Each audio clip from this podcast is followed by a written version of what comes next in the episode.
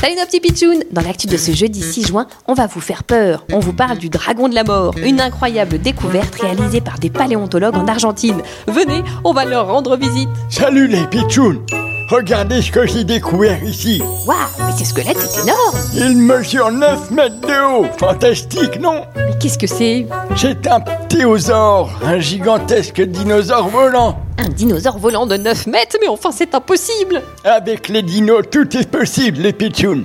Ce dragon de la mort, comme on l'appelle, avec un énorme crâne, un bec sans dents, surmontant un cou très allongé. Il avait aussi un gros corps robuste et des ailes. N'est-ce pas incroyable? Et il vivait il y a longtemps? 86 millions d'années précisément.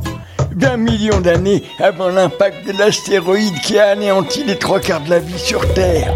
Pauvre Dragonou, lui non plus n'a sûrement pas survécu à l'astéroïde. Dragonou Un petit dino gigantesque de 9 mètres? Ah bah ça les pitchouns, c'est vraiment une actu du jour bizarre, drôle, insolite Mais les 100% vrais, les pitchouins.